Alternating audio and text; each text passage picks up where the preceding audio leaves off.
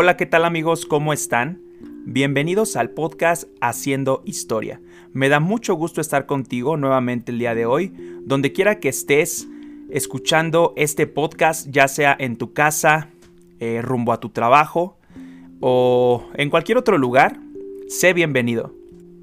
En el episodio anterior comencé hablando acerca de un tema que yo considero que es muy importante para hoy en día eh, comencé hablando acerca de la ansiedad. Creo que es un tema, eh, como les decía en el episodio pasado, que ninguno de nosotros estamos exentos. Creo que ningún ser humano está exento de poder eh, vivir esta parte de la ansiedad, ya sea por, por cualquier situación en su vida. Y en el episodio anterior pues puse las bases, traté de poner las bases de lo que es la ansiedad, de cómo se ve la ansiedad en nuestras vidas, qué es lo que dice la Biblia un poco acerca de este tema, qué es lo que dice Jesús acerca de este tema. Y créeme que yo, yo, yo sé que no soy eh, experto, ¿verdad?, en este tema, pero sin duda yo creo eh, firmemente que va a poder bendecirte. Si algo, alguna de, de los conceptos, alguno de, alguna de las ideas que te presento en estos episodios te bendice, créeme que con eso yo estoy por bien servido. Y el día de hoy me gustaría continuar hablando acerca de la ansiedad. El día de hoy me gustaría platicarte un poco acerca de, yo cómo, cómo veo al apóstol Pedro, uno de los discípulos de Jesús. Eh, cuando, bueno, para, ponerte en contexto, eh, el, apóstol Pedro eh, no siempre fue el mismo. Tuvo, como cualquiera de nosotros como seres humanos, tuvo eh, pues áreas de oportunidad, eh, pues claramente lo vemos eh, pues con algunos, digamos algunas fallas, ¿no? Tú, a lo mejor tú recuerdas cuando, cuando le dijo a Jesús que nunca lo iba a negar, que él estaba dispuesto a dar su vida por Jesús, y Jesús le dijo, a ver Pedro, tranquilízate, porque antes de que cante el gallo, pues tú ya me habrás negado, ¿no? Antes de que cante el gallo, no recuerdo si dos o tres veces, tú ya me habrás negado tres, ¿no? Entonces, eh, vemos, vemos a un Pedro 100% eh, humano y, tal vez sí dependiente, tratando de depender completamente de Jesús, aprendiendo del Maestro, pero sin duda vemos su parte humana. Algunos de, los estudiosos, algunos eruditos, dicen que, que Pedro era muy eh, impulsivo, era muy aventado. Si tú te das cuenta en algunos pasajes en los evangelios, él hablaba o expresaba el sentir de todos los discípulos. Es decir, todo lo que los discípulos no se atrevían a decirle a Jesús o, se atrevían a, preguntarle, Pedro era el que se lanzaba. Y hoy quisiera basarme un poco en, en un pasaje eh, que se encuentra en el Evangelio de Mateo capítulo 14 a partir del, versículo 22. Eh, antes de eso, eh, los discípulos habían visto un milagro de cómo, cómo era que Jesús podía alimentar a tantas personas, ¿no? En este caso, alimentó a 5 mil. 5 mil hombres se alimentaron ese día además de las mujeres y los niños, dice Mateo 14, 21. Entonces, después de que los discípulos vieron este gran milagro, eh, Jesús les insiste a los discípulos que regresen a la barca y que crucen al otro lado del lago, mientras él enviaba a la gente a casa. Y después de despedir a la gente, sube a las colinas para orar a solas. Vemos a Jesús como siempre eh, apartándose de todos, inclusive de sus discípulos, para pasar tiempo con el Padre. Y dice la Biblia que mientras estaba ahí solo cayó la noche. Entonces, después en el versículo 24 dice, mientras tanto, los discípulos se encontraban en problemas lejos de tierra firme, ya que se había levantado un fuerte viento y luchaban contra grandes olas. A eso de las 3 de la madrugada, Jesús se acercó a ellos caminando sobre el agua. ¿Puedes, puedes imaginarte eso? O sea, de repente ellos estaban luchando ya, eh, digamos, en, eh, contra el viento, contra las grandes olas. Y de eso de repente voltean. Eh, yo creo que tú puedas imaginar conmigo qué sería que a las 3 de la madrugada ves, a, a, una persona caminando sobre el agua, ¿no? Y yo creo que tú y yo, nuestra primera reacción sería, pues es un fantasma, ¿no? Como, como los discípulos tal vez lo creyeron al principio. Y dice, cuando los discípulos lo vieron caminar sobre el agua, quedaron aterrados y llenos de miedo clamaron, es un fantasma. Pero Jesús les habló de inmediato. No tengan miedo, dijo, tengan ánimo, yo estoy aquí. Y aquí me gustaría también eh, que pudiéramos entrar eh, y meternos en la mente de Pedro. Dice en el versículo 28, entonces Pedro lo llamó, Señor, si realmente eres tú, ordéname que vaya hacia ti caminando sobre el agua. Y le dijo Jesús, sí, ven. Entonces Pedro se bajó por el costado de la barca y caminó sobre el agua hacia Jesús. Pero cuando vio el fuerte viento y las olas, se aterrorizó y comenzó a hundirse. Sálvame, Señor, gritó. De inmediato Jesús extendió la mano y lo agarró. ¿Tienes tan poca fe? le dijo Jesús. ¿Por qué dudaste de mí? Y termina diciendo en el versículo 32, Cuando subieron de nuevo a la barca, el viento se detuvo. Entonces los discípulos lo adoraron. De verdad, eres el Hijo de Dios, exclamaron.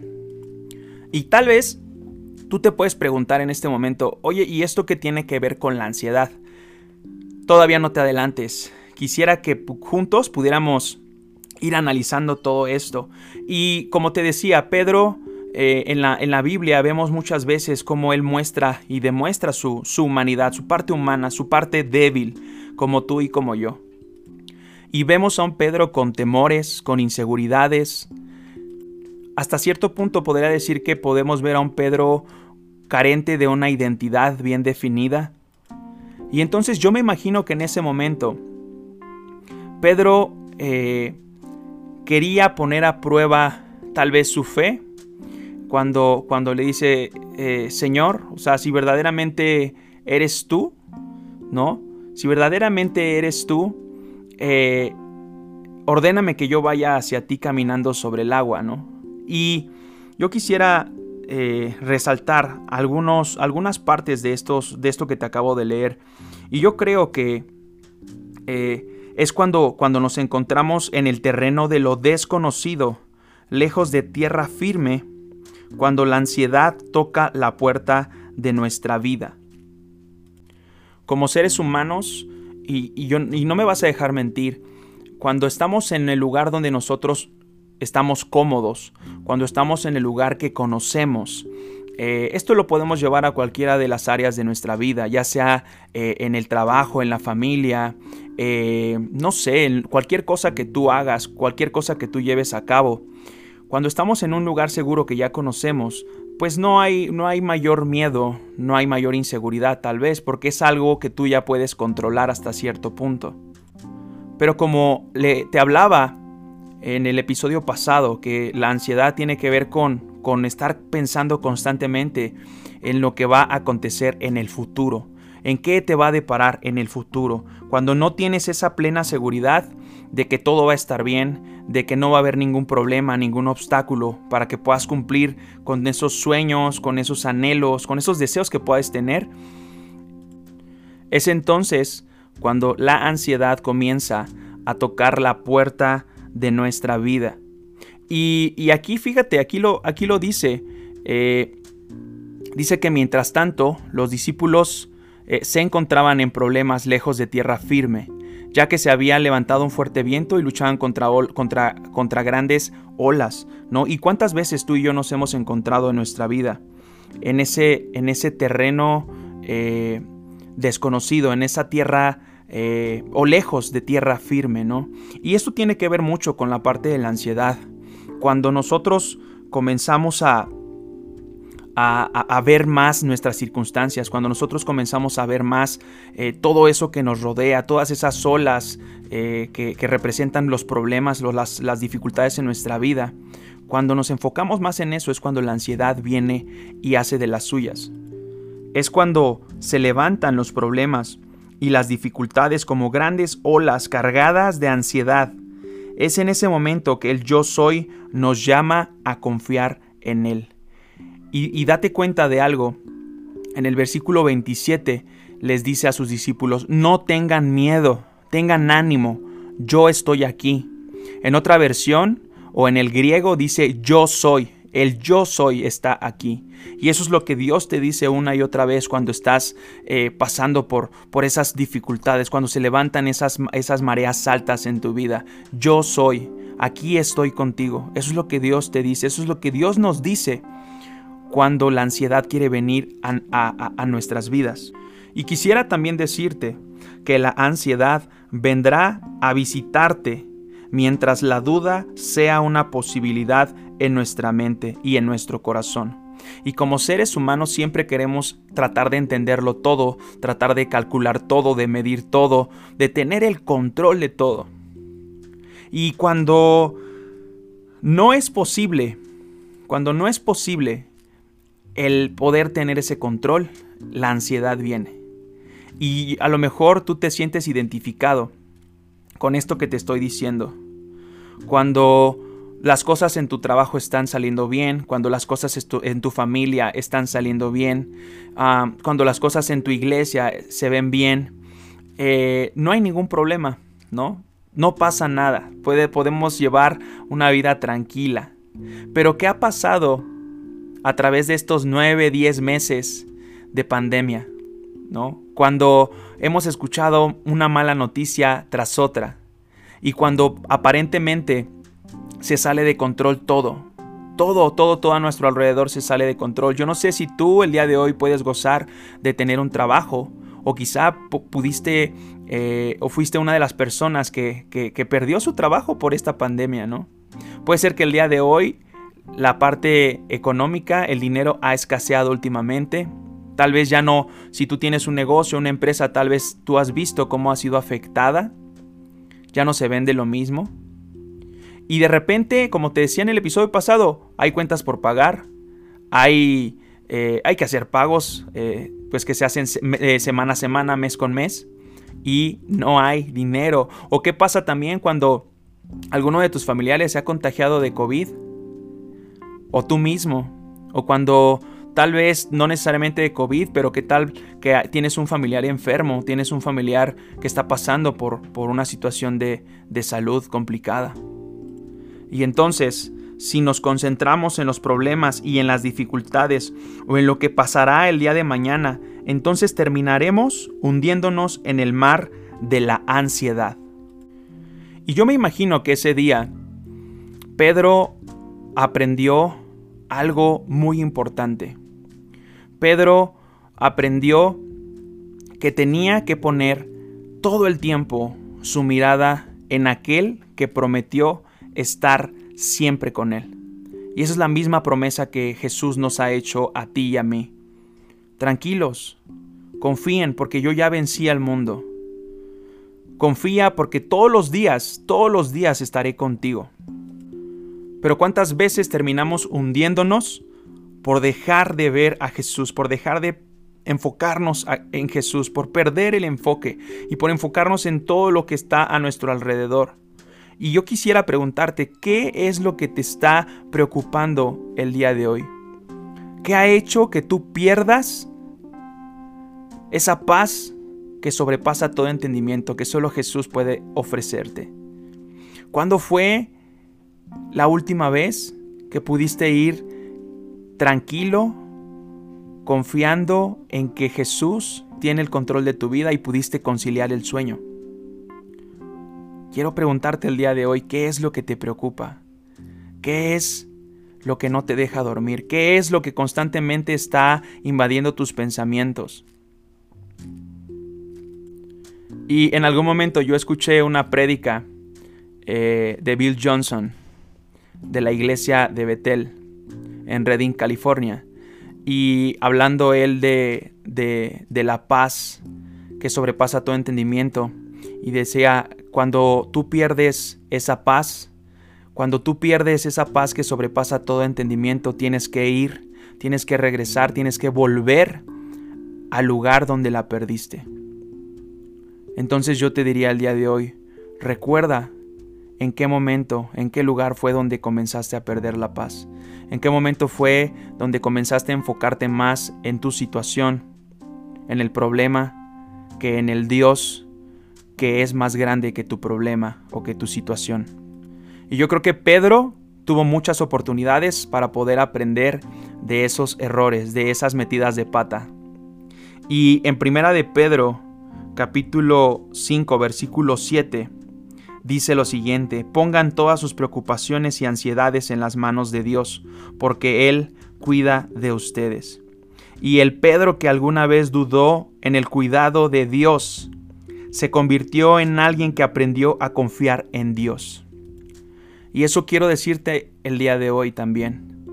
No te sientas mal porque a lo mejor tú digas, bueno, entonces me ha faltado fe, eh, me siento mal porque me he enfocado más en las situaciones, en mis problemas que en Dios mismo. No te sientas mal por eso.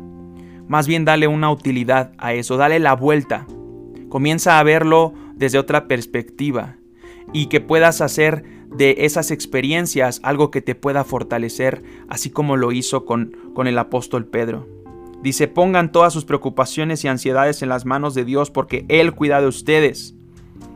Pedro lo entendió. Pedro entendió que no se trataba de cualquier cosa que le pudiera acontecer en la vida. En eso no, no, no, no estaba dispuesto a poner su esperanza, su fe. Dice que, por otro lado, todas esas preocupaciones, todas esas ansiedades las puso en manos de Dios. Y creo que esa es una gran clave que nos da la palabra de Dios el día de hoy. No hay mejor lugar donde podamos recurrir que a Jesucristo mismo. Él tiene cuidado de ti, Él ya te está esperando con esos brazos abiertos en tu futuro, en el mañana. Pero recuerda lo que te decía en el episodio pasado, cada día trae su propio afán. No tenemos permiso por preocuparnos por el día de mañana. Dios nos ha dado la fe, nos ha dado las fuerzas, nos ha dado la sabiduría para poder resolver con su ayuda todo lo que se nos presente el día de hoy. Y también por otro lado yo quisiera hablarte acerca de lo, de lo que es la expectativa. La expectativa, dice, lo, lo, investigué en un diccionario, dice, expectativa es la esperanza de realizar o conseguir algo. Es la posibilidad, ¿no? Es la posibilidad de que algo suceda. Es la posibilidad de conseguir eh, una herencia, un empleo, ¿no? Una cosa o el que ocurra un suceso que se prevé. Y aquí quisiera decirte que hay diferentes tipos de expectativas. Primero está la expectativa que tú mismo te generas. La expectativa que, tiene la sociedad, la gente que nos rodea acerca de nosotros, la expectativa que nuestra familia tiene acerca de nosotros, la expectativa que tus propios líderes tienen acerca de ti. Inclusive podría decir que la misma expectativa que la iglesia tiene acerca de ti. Pero ¿cuál es el problema que quisiera eh, enfocar el día de hoy? Y más que el problema, la solución. Y, y, quiero decirte que en la vida vamos tratando de cumplir las expectativas de nuestra familia, de la sociedad, de nuestra pareja, ¿no? Si tú estás casado, si estás casada.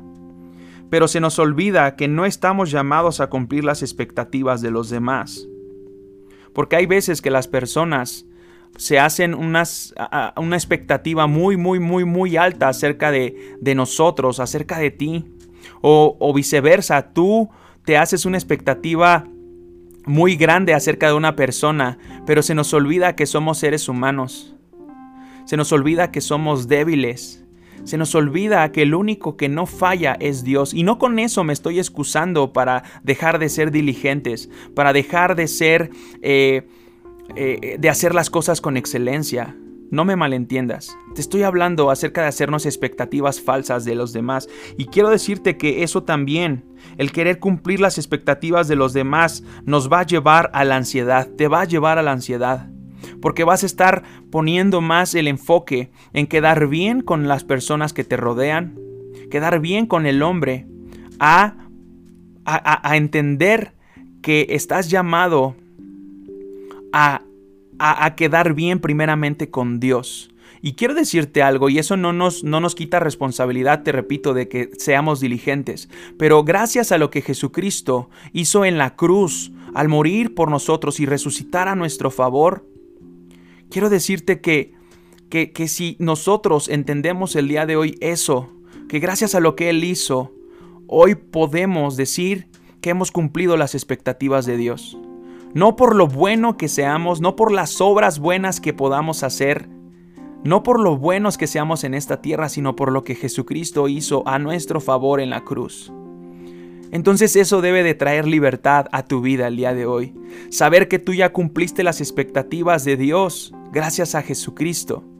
Y es por eso que entonces tú decidirás o has decidido actuar agradecido en congruencia por eso que eso que Jesús hizo a tu favor. Y entonces vamos a poder descansar, a poder vivir tranquilos, sabiendo que entonces estamos llamados a agradar primeramente a Dios. Entonces yo espero que el día de hoy puedas estar eh, cachando la idea de lo que quiero transmitirte. Y yo quisiera hacerte una pregunta que tal vez te va a confrontar el día de hoy, pero ¿a quién quieres impresionar? Si nuestra motivación principal es tratar de impresionar al mundo, vamos a acabar frustrados, heridos y más ansiosos que nunca.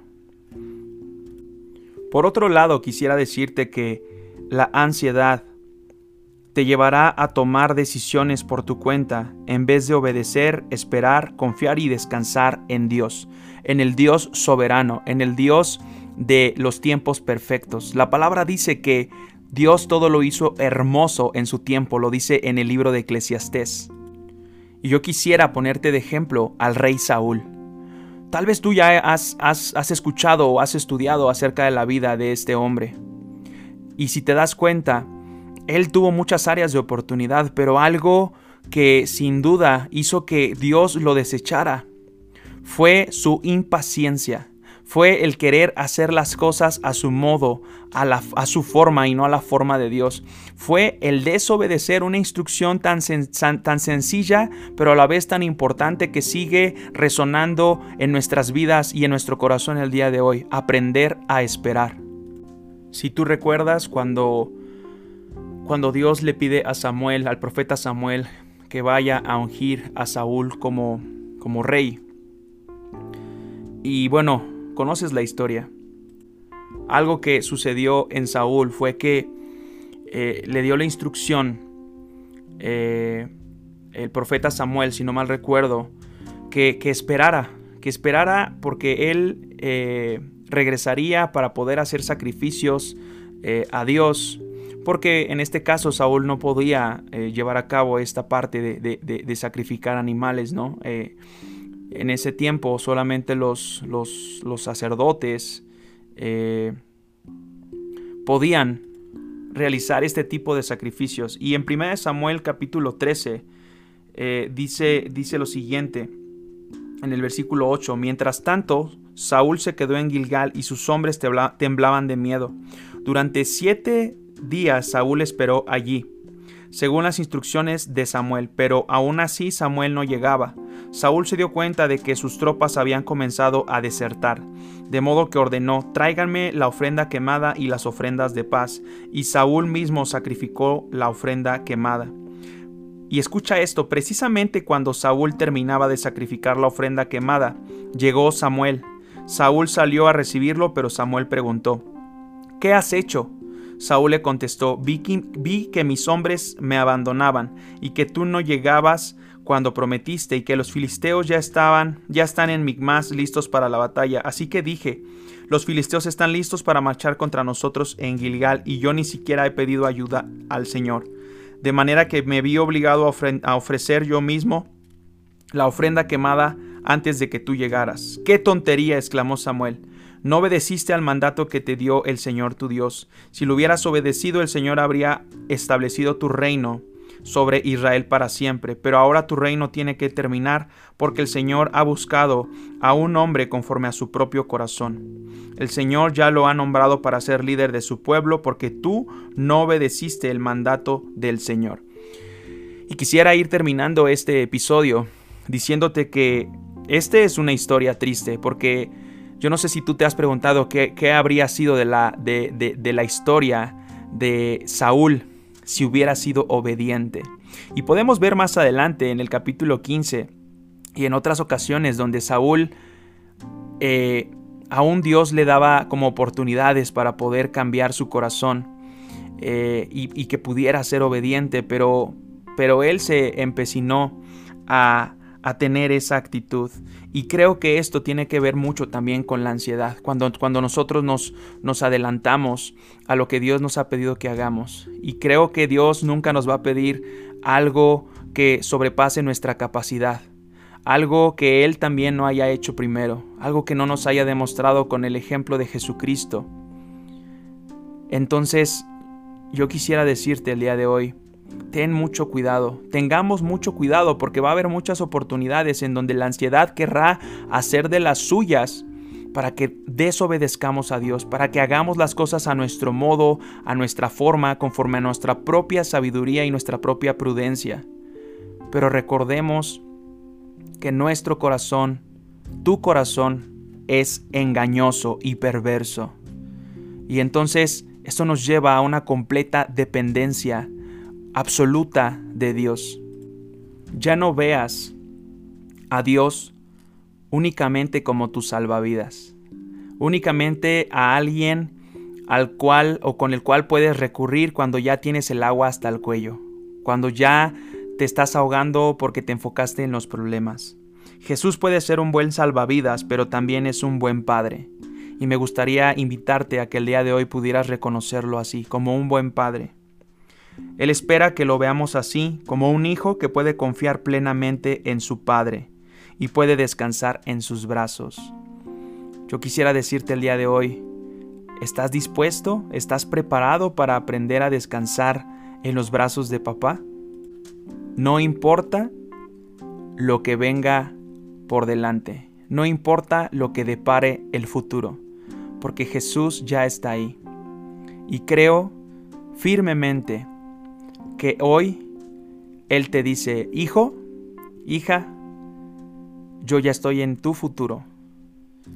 Yo ya estoy planeando, tengo planes de bien y no de mal para ti, para darte un futuro y una esperanza. Mis planes son mucho más grandes que tus planes. Mis caminos son mucho más altos que tus caminos. Así que, ¿qué estás esperando?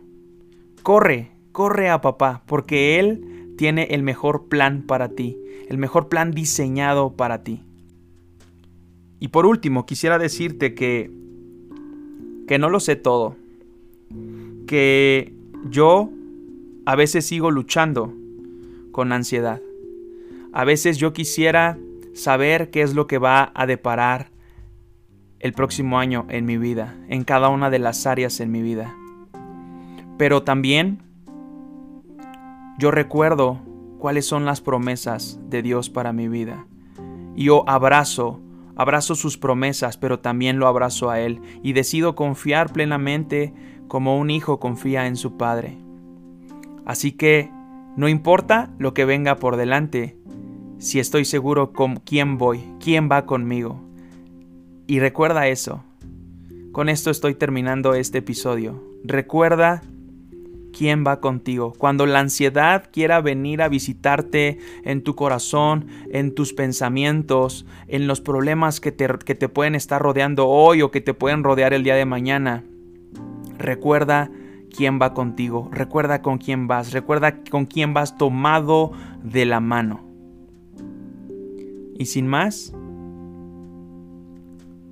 quisiera que en este momento cerraras tus ojos y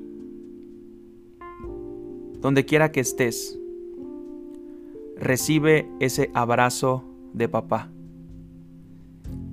diciéndote, aquí estoy contigo. Aquí estoy contigo. Te amo. Y nunca te dejaré.